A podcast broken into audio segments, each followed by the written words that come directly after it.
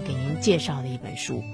那么在长书短读环节呢，我们会继续来听到啊，这个作家张哲的一部小说，叫做《桃夭》，其实也是跟情感有关。收音机前的听众朋友，您可以通过两种方式来参与到节目当中，为我们推荐您所喜欢的好书新书。一个是呢，通过新浪微博幺二零六聂梅，还有呢，通过微信关注我的微信公众号“聂梅的有声书房”来给我留言。好，我们来进入今天的资讯环节。及时追踪最新图书信息、作家动态，每日图书资讯，帮你把握阅读潮流。首先来看到的就是北京十月文艺出版社出版的这本探讨都市人情感困境的一本作品，这是。七零后作家一周的一部新作叫《我们的池厨》，池厨，足字旁一个知，足字旁一个厨房的厨啊，知识的知和厨房的厨，足就是那个三足鼎立的足，池厨二字，啊，非常特别的啊，我们很少用到的一个词，所以这个书名啊也挺特别的。那就先来解释一下为什么要用这样的一个书名吧。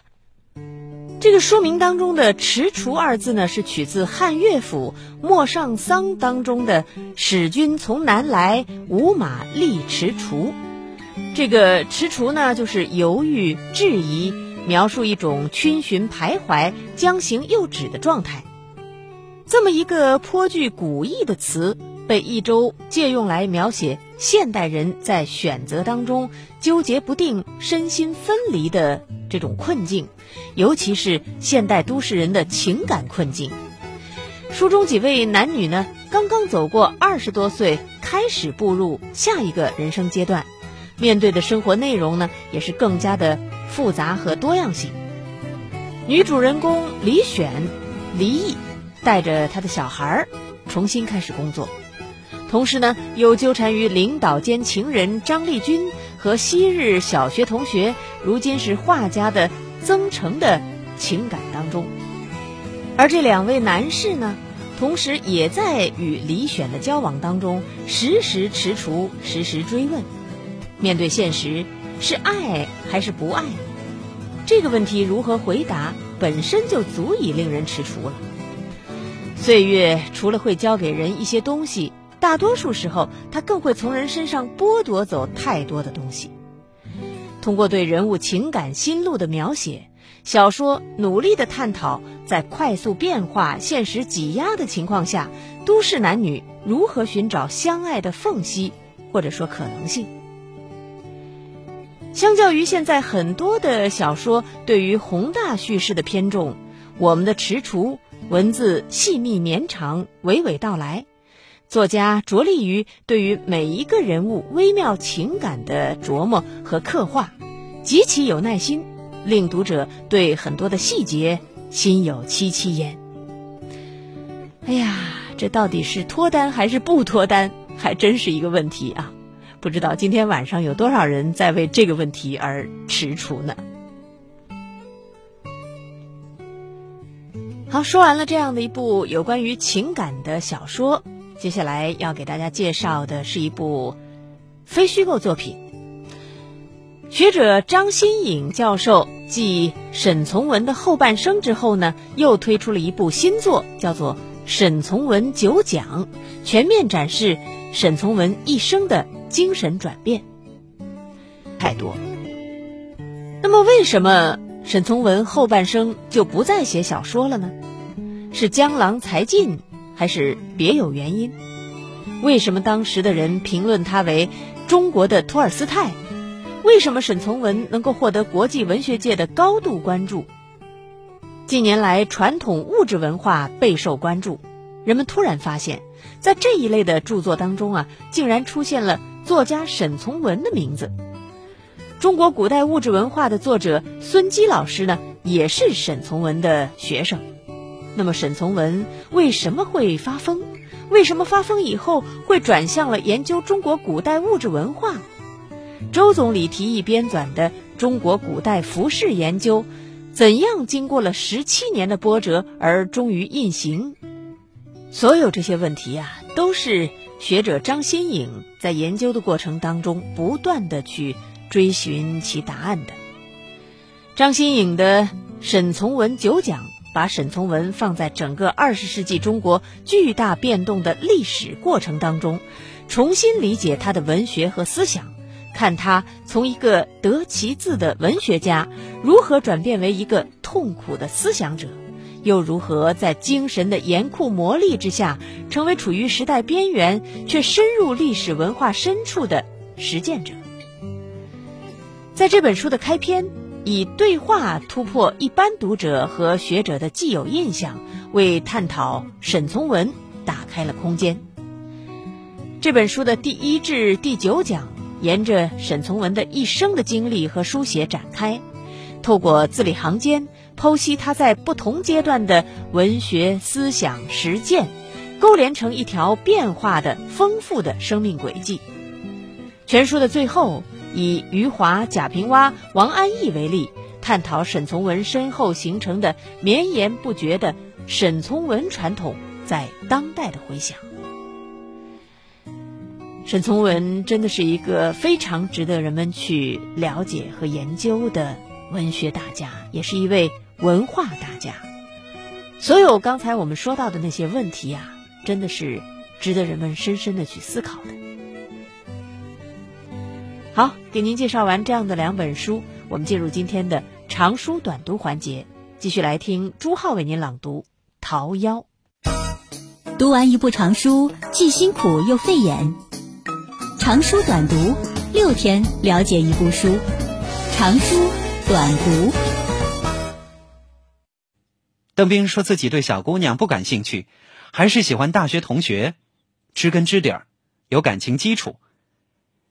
预言认为邓斌有病，大学同学都多大了，奶奶辈儿了，有嫩草不吃要去嚼老麦秸儿，这好不容易挣脱了枷锁，却又往火坑里跳。邓斌嘿嘿笑了。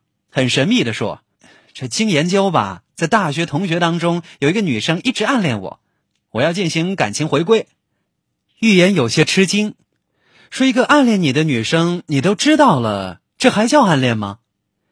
邓斌就拿出了一张纸条给预言看，纸条的内容如下：“如果我死去，你会为我哭泣吗？”署名为 L Y，时间为一九八五年。十一月十日，预言望望邓斌问：“这 I Y 是谁呀？”邓斌暧昧的笑笑，不回答。预言问：“这就是所谓暗恋你的女人？”邓斌摇摇头说：“不是女生。”预言无语。一张八十年代的纸条，已经三十年了，邓斌还称这写纸条的是个女生，真够矫情的。即便当年写纸条的是女生，现在。也是个女生他妈了，预言不知道邓斌这个离异的老男人保留这张纸条到底有什么现实意义。预言拿着邓斌的旧纸条翻来覆去的看，就像是研究古代的一幅书法。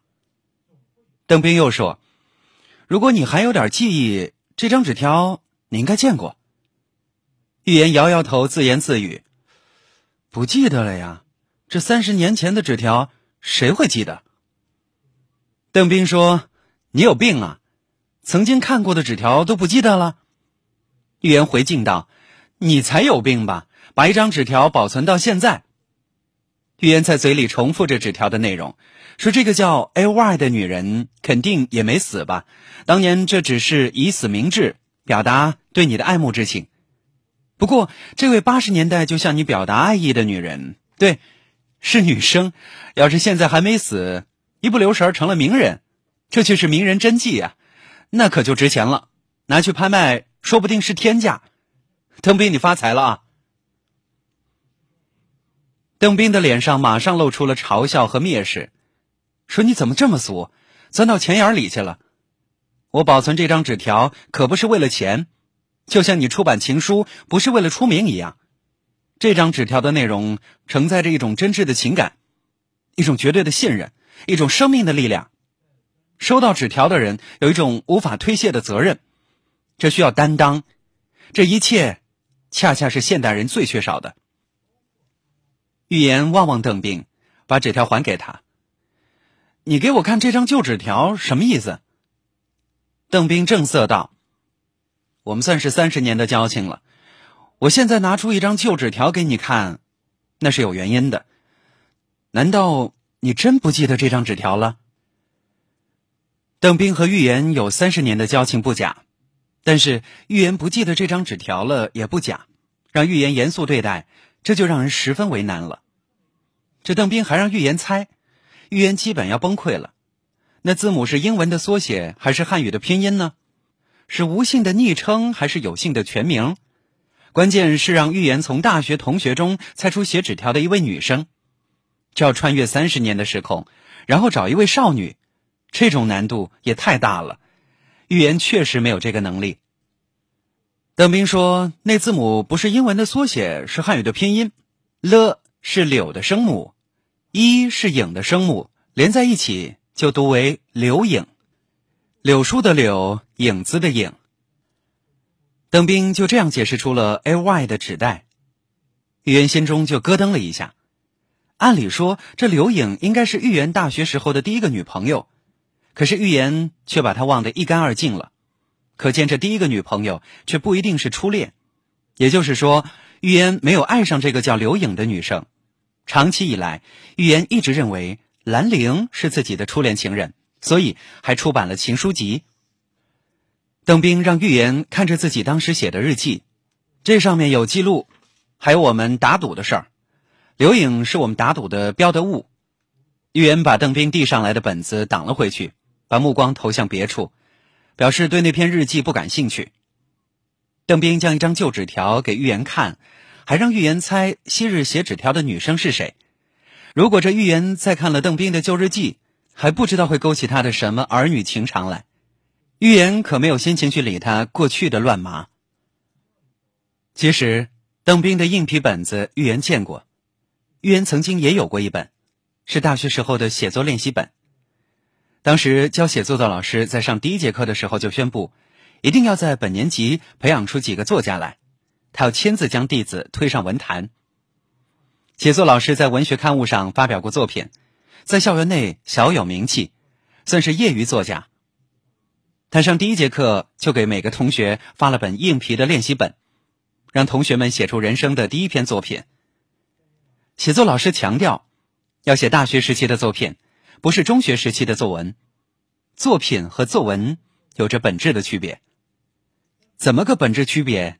写作老师没有说，他只是说可以写散文、写小说、写诗、写杂文，甚至可以写日记。总之，就是让同学们写自己的真实情感，写自己经历的真实故事，一切从真实开始。写作老师也是我们的辅导员，现在看来还是很有一套的。大学本科一年级刚入校，才离开父母，还没有断奶。少男少女多愁善感，伤春悲秋，寻死觅活，发泄的都是无名的烦恼。这男生一脸的官司，女生一脸的愁苦，思想情感非常难以琢磨。处在青春危险期，整天在暗恋和失恋的梦魇中沉睡不醒。让同学们写自己的真情实感，辅导员就可以合理合法的阅读大家的文字，掌握同学们的思想感情动向。这对一个辅导员老师。是相当重要的，而现在看来，我们当时写的都是非虚构作品。当然，老师虽然循循善诱，有多少同学这样做了，却很难说。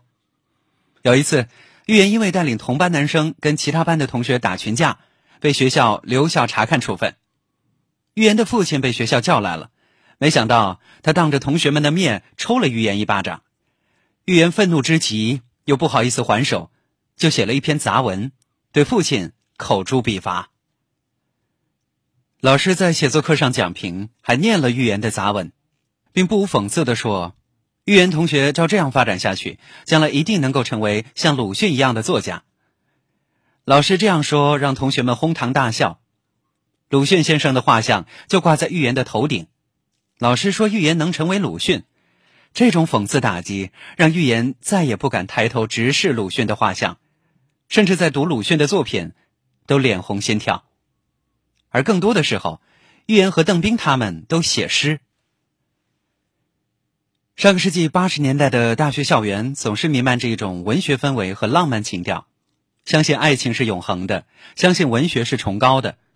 几乎每一个大学生心中都装满了诗情画意，各种各样的文学社团如同是雨后春笋。这些文学社团都是跨系科的。三个人找街上的裁缝做了一件蓝丝连布的长衫，在一起的时候常会穿着在校园散步，扮演着才子，献着佳人。但是穿长衫却不念知乎者也，而是念朦胧诗。卑鄙是卑鄙者的通行证，高尚是高尚者的墓志铭。黑夜给了我黑色的眼睛，我却用它来寻找光明。与其在悬崖上展览千年，不如在爱人肩头痛哭一晚。他们用北岛、顾城、舒婷的诗来武装自己。这三个人走在校园里头散步的时候，显得非常的牛叉，不太搭理人。好像有北岛、顾城、舒婷附体的，就都是有真才实学、有远大抱负的文学青年。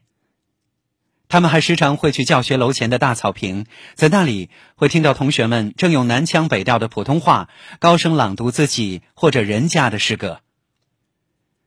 有一天，写作老师突发奇想，把写作课搬到了草坪上，还美其名曰。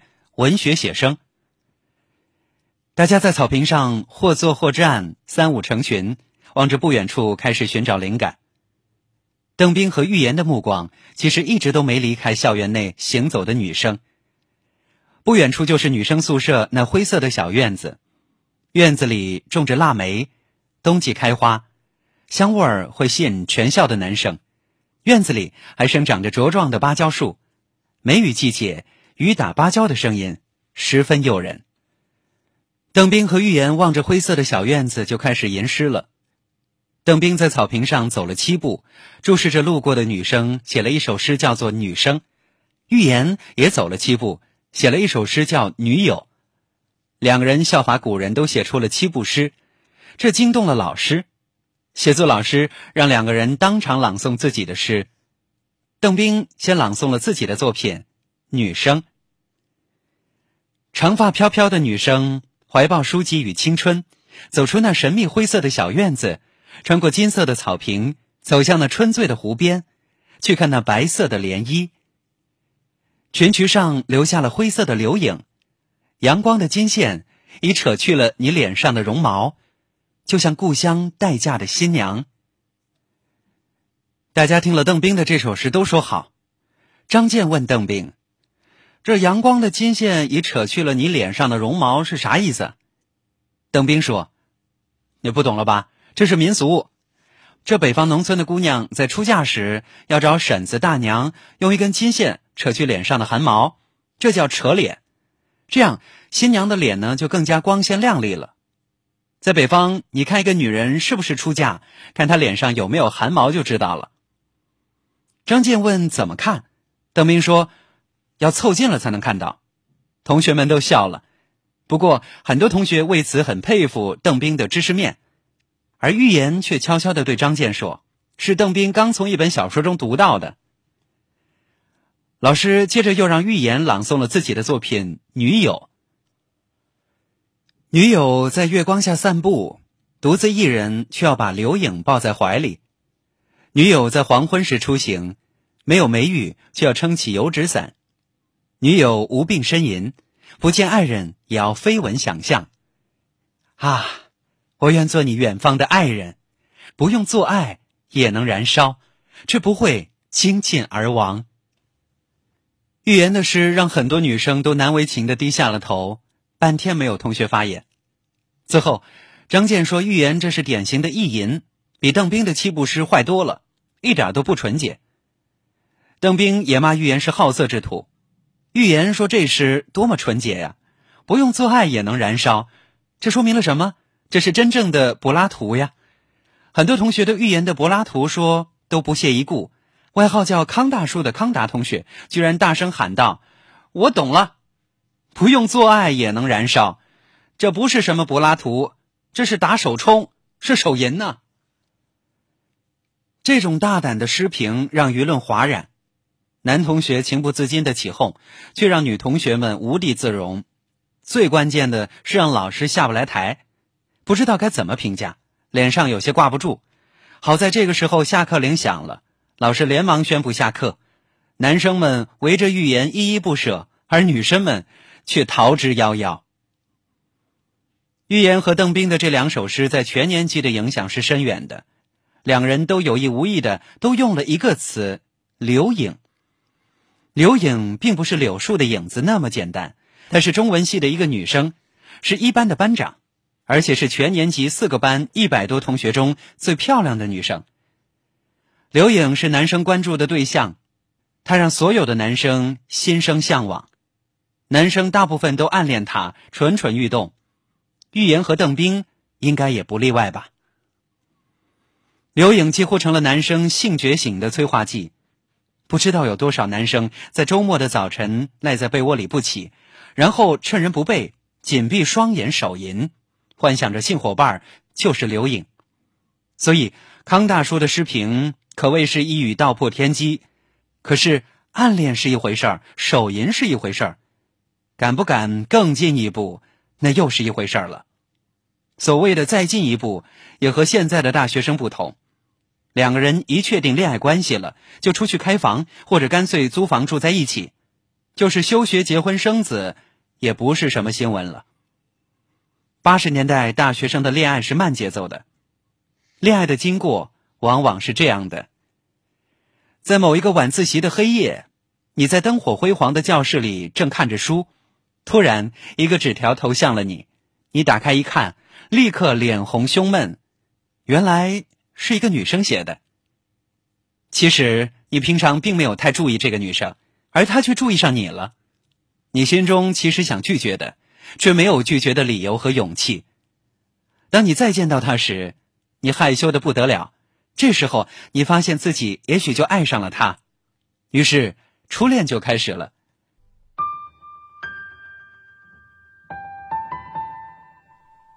从铺天盖地的新书当中挑选值得一读的好书，用一周的时间节选新书精华，每天读给你听，免去挑书的烦恼，放松疲惫的眼睛。每晚九点，叶梅与你准时相约新书快读。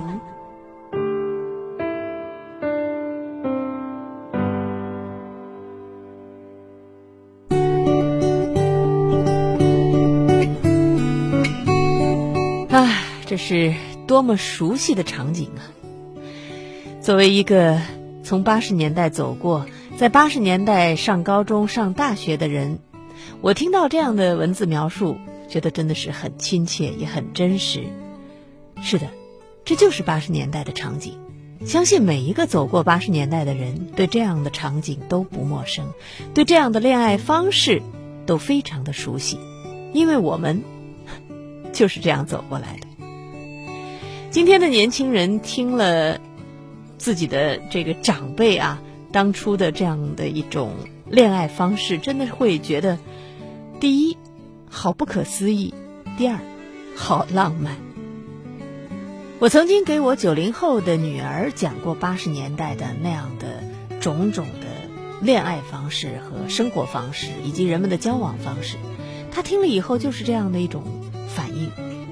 一个是觉得不可思议，第二觉得呀真浪漫，比我们现在浪漫多了，确是这样。结束我们今天的新书快读节目。